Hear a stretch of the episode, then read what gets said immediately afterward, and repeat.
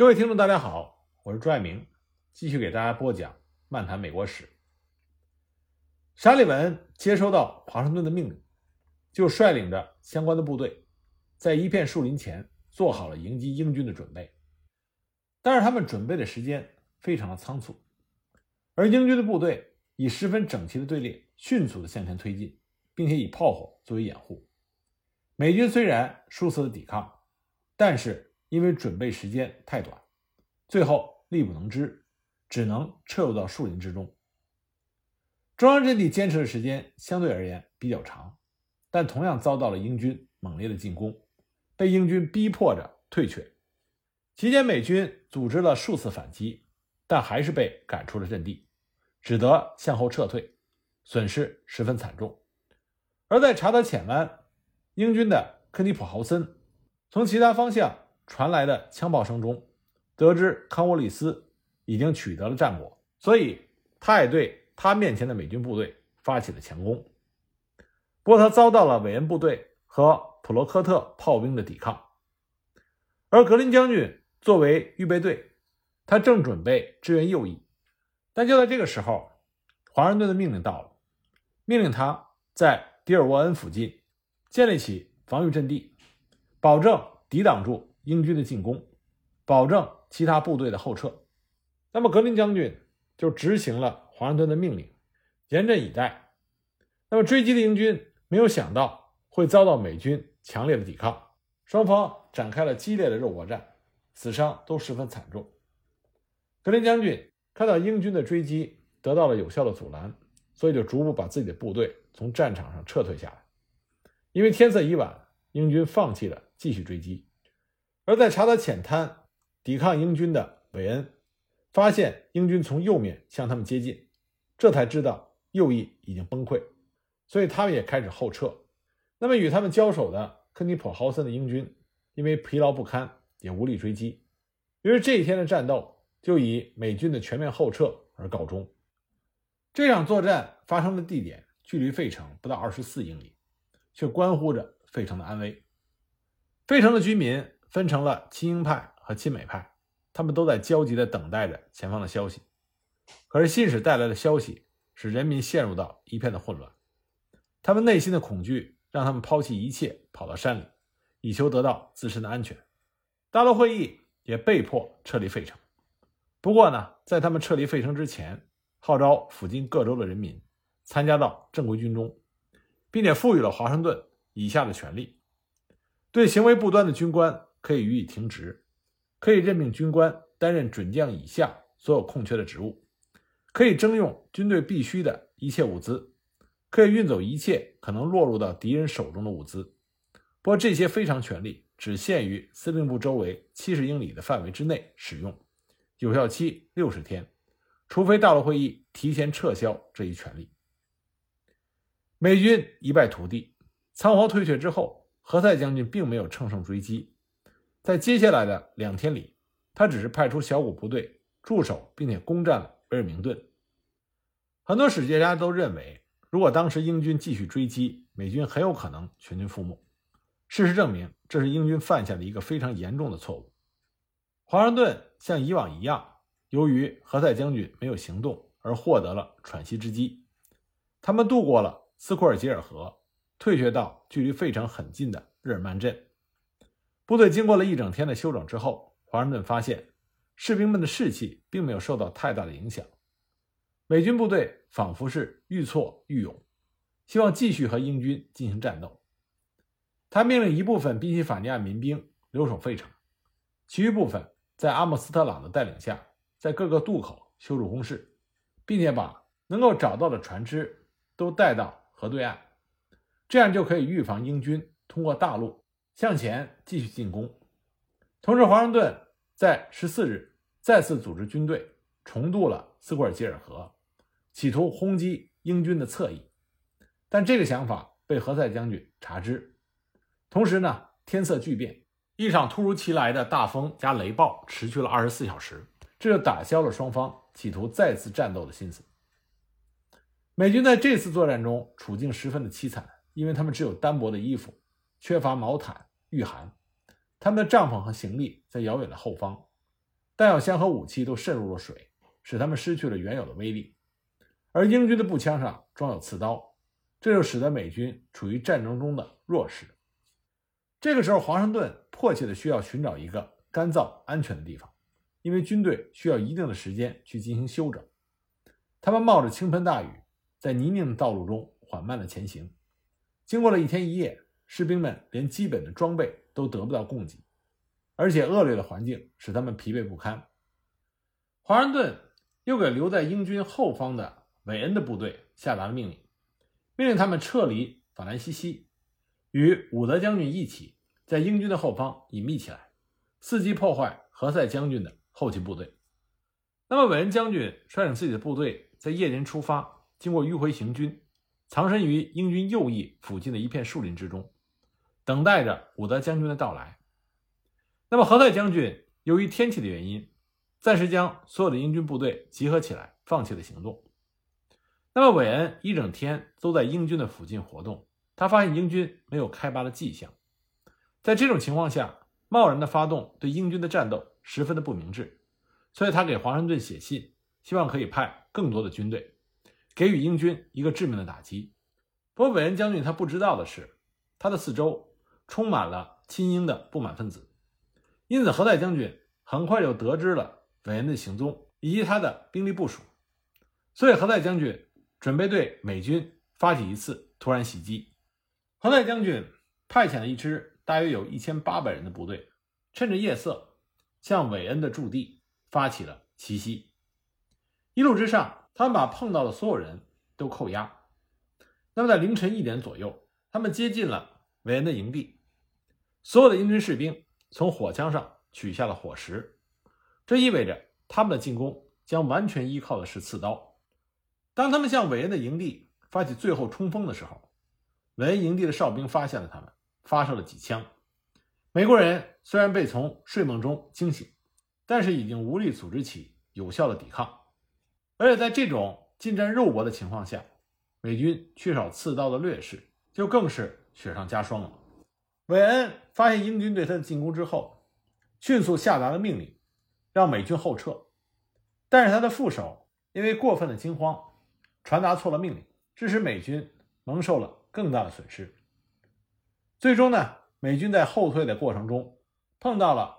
赶来与他们会合的伍德的部队，这才稳住了阵脚。而英军一看美军获得了增援，也就停止了进攻，回到了自己营地。在这次作战中，韦恩手下一共是五十三人遇难，一百一十三人受伤，而英军方面只有四人死亡，七人受伤。因此，在独立战争史里，这一次作战也被称之为“保利大屠杀”。韦恩对这一仗的结果深感羞辱。他后来发现这件事情在军中受到了广泛的严厉的批评，所以他要求进行军法审判。军事法庭经过调查之后宣布，韦恩的行为完全是一位积极、勇敢和警惕的军官应有的行为。整件事情的过错全部落在了他的副手身上，因为他的副手传达了错误的命令，对部队部署不当，才导致了悲剧的发生。那么，眼看美军已经无法阻挡。英军占领费城的脚步，华盛顿这个时候保持着他特有的冷静态度。他说：“我们有理由希望这件事不发生，但是它必定发生了，而且会带来一些不良的后果。我希望这件事情造成的损害不像许多人担心的那么大，并且希望只要假以时日，坚持不懈，我们就会得到某种有利的机会来收复失地，并使我们的事业更加的兴旺发达。”不过，华盛顿并没有完全的放弃。当他得知何塞将军沿着通往雷丁的大路，沿着斯莫尔基尔河上游急进的时候，华盛顿率领手下的美军在河对岸和何塞将军齐头并进，直到距离费城三十英里的波特林。但他没有想到的是，何塞将军的这一行为完全是佯攻。他把华盛顿引到河流及上游的地方，然后突然之间掉头。朝着相反的方向急行军，到达下游的浅滩，并且在第二天的上午率领军队渡河，向费城挺进。当华盛顿得知何塞将军掉头而去的时候，何塞将军已经前进的相当远了，而不断受到骚扰、光着脚，由于经常不断的行军已经疲劳已极的美军，已经完全赶不上英军的步伐。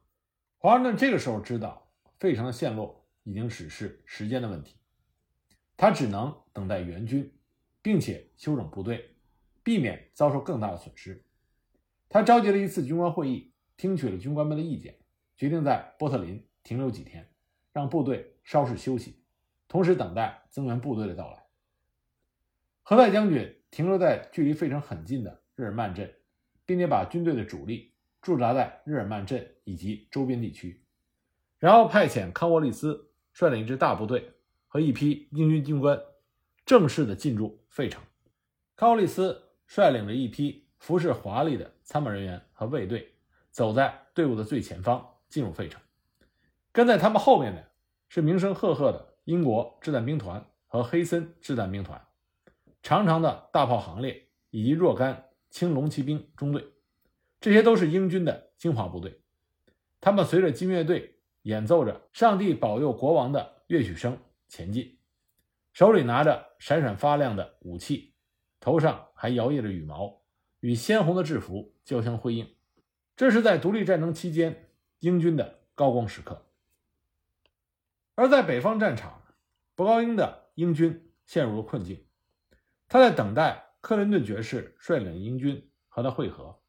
不过，由于克林顿的英军迟迟未到，无论是博高英所率领的英军，还是包围他的美军，都有些沉不住气了。十月七日，博高英决定对美军军营的左翼进行包抄，以探明敌情，而更为重要的是，掩护他们想抢掠粮食的目的。这个时候，英军的粮食极度的短缺，伯高英为此派遣了军营中最精锐的官兵一千五百人。携带着两门二十磅的大炮、两门曲射炮和六门六磅炮，在他本人的带领下，菲利普和里德泽尔少将以及准将弗雷泽协助作战。伯高英把自己的部队安置在距离美军左翼不到四分之三英里的地方，这里被森林所遮挡。同时，他派出了一支巡逻骑兵、地方士兵和印第安人组成的部队，悄悄地通过了森林，进入到美军的后方。这支部队可以配合正面发起进攻，对美军造成骚扰。英军的这些行动都是在森林的掩护下进行的，但还是被美军发觉了。下午，美军的中路先锋部队敲起了军鼓，准备迎战。报警的鼓声在整个战线上敲响。盖茨将军命令美军各军官立即赶赴紧急的集合点，同时派出副官长威尔金森前去探明原因。威尔金森在一片高坡上。看到了英军，他注意到英军的抢粮队伍正急着在麦田里割麦子。英军的军官用望远镜在一个屋顶上观察着美军军营的左翼。威尔金森回营之后，就报告了英军军队的位置和行动情况。他说，英军的正前方是宽阔的，他们可以利用两个侧翼的树林作为掩护，向英军发起攻击。而且他强调，英军的右翼靠了一个山丘，正在观察美军的左翼。应该是要主动出战，盖茨将军就决定让摩根上校率领着一支部队从树林迂回前进，占领英军右翼的高地。普尔将军则率领他手下的由纽约和新罕布什尔部队组成的旅挺进到英军的左翼。当摩根上校听到信号的时候，就发动对高地的进攻。布高英这边已经命令英军摆好了作战队形，由阿克兰少校的掷弹兵。和威廉少校的炮兵组成的左翼驻扎在坡地上，坡地的前方是一个叫做称西的小溪。里德泽尔率领的黑森军和菲利普率领的英军紧邻着他们，组成了中央阵地。阿尔卡拉斯勋爵率领的轻步兵充当右翼，右翼的前方是一支由弗雷德将军指挥的精兵组成的军队。一旦英军正面的进攻美军，他们就从侧翼包抄美军。刚刚部署好一切，英军的左边就有炮声响起，而英军的右侧有着茂密树林的高地也传来了步枪的射击声，这让博高英既惊异又困惑。普尔带领的部队顺着阿克兰的掷弹兵和威廉指挥的炮兵所在的坡挺进，在他们的火力攻击下向前急速冲击。英军的掷弹兵首当其冲，随着一批接一批的军队的到来，整个战线不断的扩大。攻击的猛烈程度让人难以想象。黑森军的炮兵后来回忆说，当他们发射炮弹之后，美军就已经不顾一切地向他们的大炮冲来，大炮多次易手，最后被美军截获。美军就用他们抢过来的大炮反过来轰击英军。阿克兰少校伤到两腿被俘，被俘的还有威廉斯少校。正规的战术家对这种不顾一切的迅猛攻击感到困惑和惶恐。那么史学家都认为，美军这种不顾一切的迅猛打击是由于阿诺德将军的表率。这位英勇的军官一直期盼着打一仗，因此战斗一开始他就跃上战马前去出战。盖茨将军怕他有危险，曾经派人去拦截他。阿诺德已经猜出了盖茨将军的想法，所以躲而不见。他驾马向前急冲，到达战场之后，受到了美军官兵们热烈的欢迎。那么他在战场上级别比别人高，别人自然会服从他，因此他就率领着美军士兵向英军中央阵地的黑森军发起了猛攻，并且攻破了他们的阵地。战场上的阿诺德行为几乎是疯狂的。他骑着马，手中挥舞着指挥刀，在士兵间奔驰着，激励着他们。他甚至因为一时的激动，曾经用他的指挥刀碰伤了一名美军军官的头。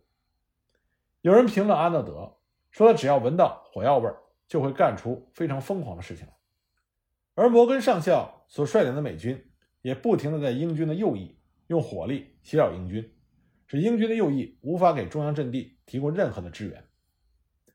那么，英军弗雷泽将军所率领的部队一度为英军的右翼提供了很大的保护。